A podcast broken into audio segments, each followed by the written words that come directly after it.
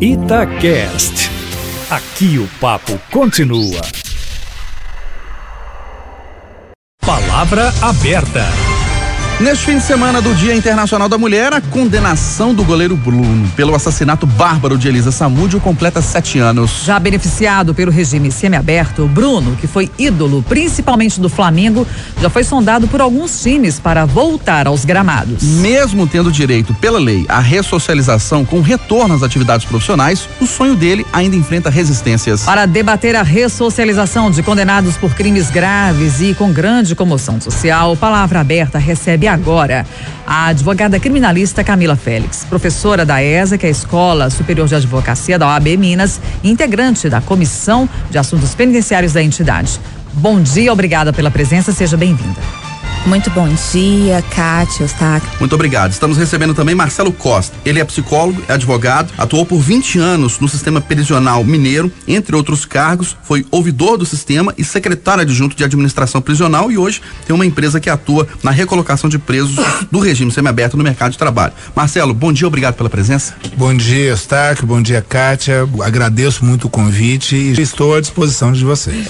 Vamos começar ouvindo a doutora Camila Félix. Doutora, especificamente nesse caso, Bruno, não que a senhora seja contra a ressocialização, qual é a observação que a senhora faz que coloca um senão aí nessa questão? Vamos fazer um pouco de retrospectiva. Em 2016 eu lancei um livro sobre o Tribunal do Júri. É engraçado que eu lancei ele exatamente no mês da mulher. Eu acho que isso precisa de ficar bem, bem fortalecido. Logo em seguida a gente teve a lei de feminicídio. Então, fortalecendo exatamente essa iniciativa estatal em estar protegendo e assegurando os direitos das mulheres. O Bruno, quando ele foi condenado, ele foi condenado pela própria sociedade. Quando a gente fala de tribunal do júri, a própria sociedade é que faz aquela análise processual, é que verifica se efetivamente aquela pessoa merece ou não merece um cumprimento de pena. Então, no meu entendimento, primeiro que eu acho que tem sido sempre vai e volta, vai e volta de algo que era para poder ter resolvido há 8, 9, 10 anos atrás e que vem sendo ventilado né, de uma forma midiática, eu já não sou muito a favor desse tipo de situação situação. Segundo, que você colocar uma ressocialização, não a ressocialização, o trabalho da forma que estão buscando que seja feito nos dias atuais com crime hediondo como foi feito e pior, condenado pela própria sociedade, é, no meu ponto de vista, um contrassenso. São dois pesos e duas medidas. Num país onde o futebol ele é absolutamente bem visto, onde as pessoas têm um carinho desde pequena com o futebol, onde os pais buscam colocar seus filhos nas escolinhas de futebol. Então, isso é, é tem que ser analisado. Eu penso que todas as vezes que a gente trata de um crime hediondo, assim como foi no caso do maníaco do parque, por exemplo, que eu levantei aqui essa situação. Essas pessoas elas precisam de ser analisadas e não endeusadas. A ressocialização não tem nada a ver com o endeusamento da sociedade perante elas. Então elas têm que trabalhar sim, porque elas têm que pagar pela própria pena, porque é a sociedade que está pagando pela própria pena. Mas uma coisa é ela pagar pela pena, outra coisa é a gente começar a ter essas pessoas como algo que foi primoroso numa carreira que efetivamente não foi. Mas eh, no caso específico do Bruno, ele foi um ídolo do futebol. Cometeu um crime, foi condenado e pela legislação pode se ressocializar. Pode vir a pergunta, né, pelo que a senhora está falando. Ele não tem direito de se ressocializar, voltar aos gramados e ser idolatrado de novo pela torcida? Não tem esse direito? Ele tem o direito de ressocializar porque ele tem uma lei de execuções penais que garante essa ressocialização. Ele tem a Constituição e tem a lei de execuções penais que garantem essa execução penal. O que eu estou falando não é sobre a ressocialização do Bruno. O que eu estou falando é que colocar esse cidadão com crime hediondo como foi feito, condenado pela própria sociedade, retornando ao status anterior que era de endeusamento, é um contrassenso. É esse o ponto de vista. Um contrassenso da sociedade. Da própria sociedade. É um contrassenso. Doutor Marcelo, o senhor vai na linha daqueles que acreditam, que defendem que, independentemente de quem seja o réu, a profissão do Bruno, por exemplo, é ser jogador de futebol. Ele tem que ter esse direito garantido, apesar dessas ressalvas que a doutora Camila acabou de fazer? Sem dúvida, ela destacou muito bem. Contrassenso é do posicionamento da sociedade. Nós, que atuamos no direito e nos atuamos na execução penal, a legislação, ela não é personalista. Não existe uma lei para Kátia, não existe uma lei para Marcelo, não existe uma lei para Bruno. Na minha atuação, por exemplo, na minha empresa de recolocação de, de pessoas que estão cumprindo pena no mercado de trabalho, eu não olho ah, o crime que a pessoa cometeu. Eu olho se ele cumpriu os critérios estabelecidos na lei, subjetivos e objetivos, de bom comportamento, de adesão a projetos, e se ele está apto de atender a, a exigência da lei. A pessoa condenada ela é obrigada a aderir a projetos de trabalho. Um dos critérios que ele tem que atender é aptidão para o trabalho. Você acabou de dizer qual é a aptidão do Bruno para o trabalho? Ser atleta. A questão da discussão que vai a, se somar a isso, que é a do endeusamento, é, concordo plenamente com a doutora de que é um contrassenso. Por quê? A condenação está posta. Ele foi condenado, o rito do, do processo penal foi cumprido. Ele agora está cumprindo o rito da execução penal. Se ele atender todos os critérios, ele está apto, atendendo ao que está previsto na lei de execução penal, ele está apto a desenvolver uma atividade laboral que lhe garanta seu sustento, sustento da família. O nosso trabalho hoje é exatamente buscar uma relação com o setor empresarial que garanta a esse indivíduo que passou durante um período cumprindo pena que ele entre no mercado de trabalho garantindo geração de renda. Não existe um programa específico para cada pessoa e não seria admissível. Doutora Camila, a gente percebe que os clubes tentam contratar o Bruno, mas sempre tem uma coisa que trava. Há uma dificuldade aí, talvez justamente por essa incoerência que a senhora levantou. Cê, talvez também não seria necessária, como é um caso que desafia na hora que a gente faz um, uma análise pela letra fria, Fria da lei. fria Da lei, mesmo, é, exatamente, é, alguma mudança na legislação? Bem, veja, veja, nós temos várias situações. A primeira é que o Bruno já não é mais um garoto de 10 anos atrás. Exatamente. Então, acho que os clubes, eles também, eles muito provavelmente eles falam, eu não sou especialista em futebol, mas assim, eu penso que ele também não está mais no fundo da energia dele para poder disputar um campeonato brasileiro, alguma coisa Então assim. não estaria tão apto assim. É, apto na questão da idade, né? A, a questão da aptidão que a lei de execuções penais fala, ela fala, ela remete à questão da aptidão psicológica e da aptidão técnica também. Ela traz isso, ele porque ele passa pelo setor socioeducativo, ele passa pelo setor psicológico, porque pode ser um sociopata, um psicopata, alguma coisa assim. Realmente essa pessoa, esse cidadão não tem condições de retornar à sociedade. Então o primeiro ponto que a gente observa é se efetivamente esse o Bruno, no caso, ele está apto a retornar na questão de idade, porque o clube tem que ter vontade de estar querendo contratá-lo por questões da idade. O segundo ponto que a gente observa é que existe uma reticência também das contratações do Bruno pelo próprio clamor social. Poxa, a gente está falando de um país onde a sociedade é apaixonada, alucinada com o futebol brasileiro. Nós temos jogadores maravilhosos, temos um histórico do futebol brasileiro excepcional e vamos recolocar uma pessoa no, no mercado de trabalho onde tem essa paixão pelo futebol que teve um problema gravíssimo, um problema seríssimo. Seria Doutor- necessária uma mudança na lei? Eu não vejo, Kátia, com toda sinceridade, eu não vejo qualquer tipo de vantagem para a sociedade uma alteração na lei.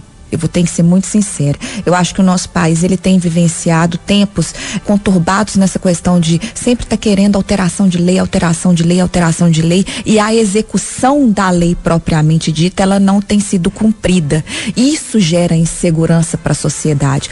Na hora que a gente compreende que há nós temos um ordenamento jurídico bom, que dignifica a pessoa humana em geral, que é humanizador, que é ressocializador e que é bom para o convívio de todos em sociedade, nós, principalmente nós operadores do direito, que lidamos com a letra da lei o tempo inteiro, a gente fica um pouco reticente em estar querendo essa alteração a todo custo e a todo tempo da norma. Nós, o, que, o que a gente pretende efetivamente é o cumprimento da norma, é que o Estado forneça condições adequadas para que haja o cumprimento dessa norma. Ô Marcelo, Sim. usando aí a expressão que a gente comentou agora há pouco, comoção.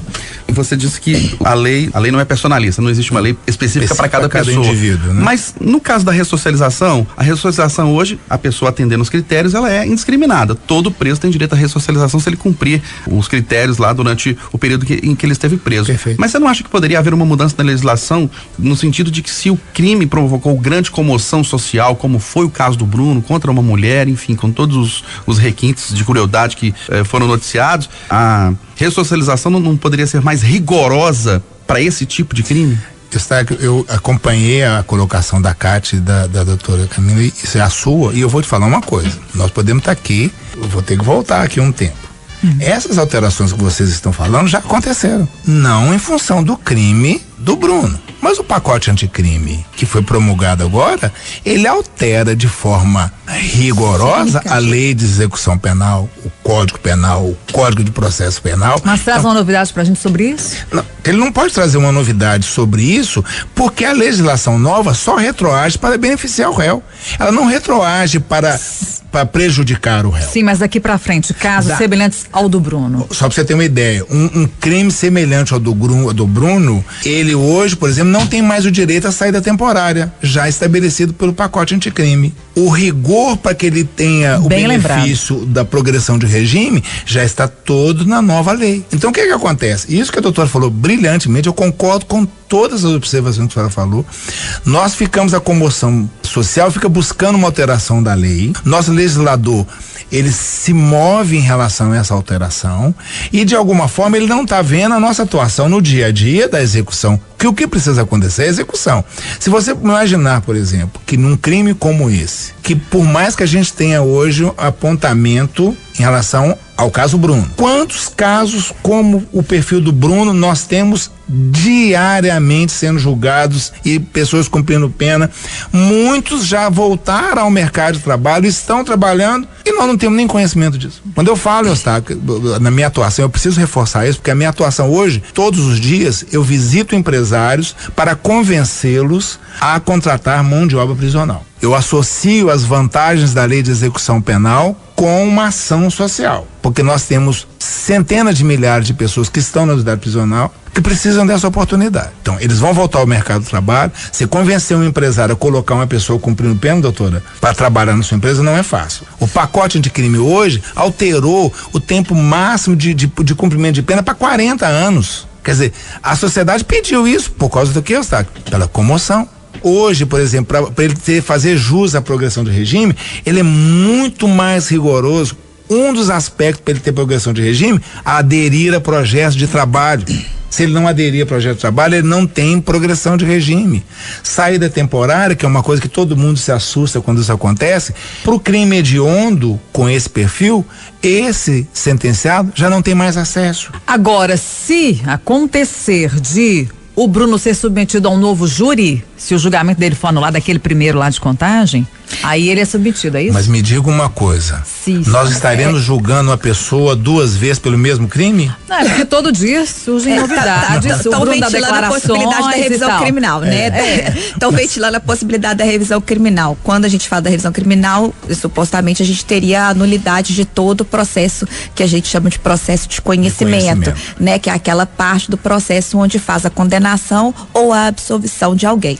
Então, assim, se isso acontecer, eu acho absolutamente remota essa possibilidade com o que eles estão trazendo, mas eu não tenho profundidade sobre o caso na questão processual, isso tem que ficar bem registrado aqui, porque senão os ouvintes vão achar que, né, eu, apesar, apesar de ter conhecer bastante o- o- os doutores, eles são de extrema competência para quem trabalha para ele, eu tenho por mim que eu acho uma, uma muito improvável uma revisão criminal que daria sim o benefício dele ser novamente remetido ao novo conselho de sentença ou ao novo julgamento. Aí seria, se ele for condenado de novo, aí ele é submetido a essas mudanças no pacote é de um, crime? o crime, Não? Kátia, ele aconteceu antes da lei. É a, data lei... do crime, não da condenação. É, isso. Doutora, doutora Camila, a senhora não acha, por exemplo, que para o estabelecimento de uma condenação poderia haver uma mudança legislativa estabelecendo como critério de pena a comoção social? É, mas é um critério extremamente subjetivo. Os critérios que, que, a lei de execução penal traz, eles são mais objetivos, né? Que é o bom comportamento do preso, que é a aptidão, que é o estado psicológico, que é feito de forma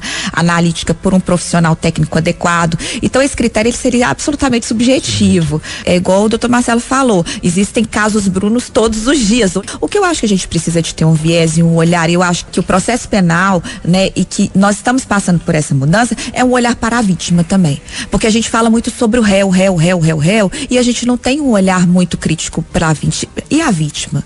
A vítima, ok, tá faleceu, enfim, mas as vítimas que sobrevivem e a família da vítima e aquela mãe que que de uma forma indireta ela também foi vítima desse crime que não pôde sequer realizar o funeral da filha. Então, essa análise ela precisa de ser mais aparada. Essas pessoas vítimas, né, que eu acho que às vezes o processo penal ele aí sim ele é falho, porque ele deixa muitas das vezes de comunicar o estado daquele processo para as vítimas, não sei se eu me fiz entender nesse aspecto, ou, ou vou recapitular para que fique bem entendido, ou seja, o estado muitas das vezes ele é omisso nas informações do andamento do processo para as vítimas. Isso sim eu acho um problema. Porque, veja, quando a gente é vítima de alguma coisa, a gente quer um retorno da sociedade, a gente quer um retorno do Estado. Muitas vezes saber. as vítimas são pegas de surpresa. As vítimas são pegas de surpresa, ela não tem contraprestação do Estado alguma, elas não sabem a que veio e como está sim. o andamento. Então, esse olhar, é que essa consciência de contraprestação para as vítimas, eu acho que isso tem,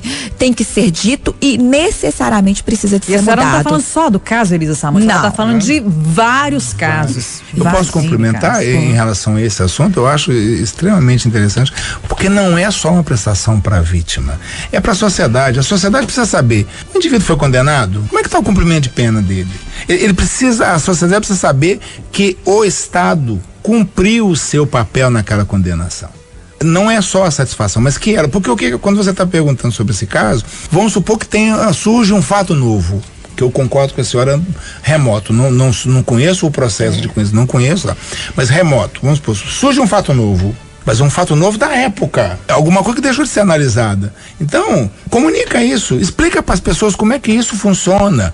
O, essa revisão que, é, é, do, do, julgamento, como é que ela se procede? O que, que é necessário? Porque as pessoas vão para as redes sociais falando dessas coisas, mas elas não sabem a origem dessa discussão. Ela é muito mais profunda, Kátia.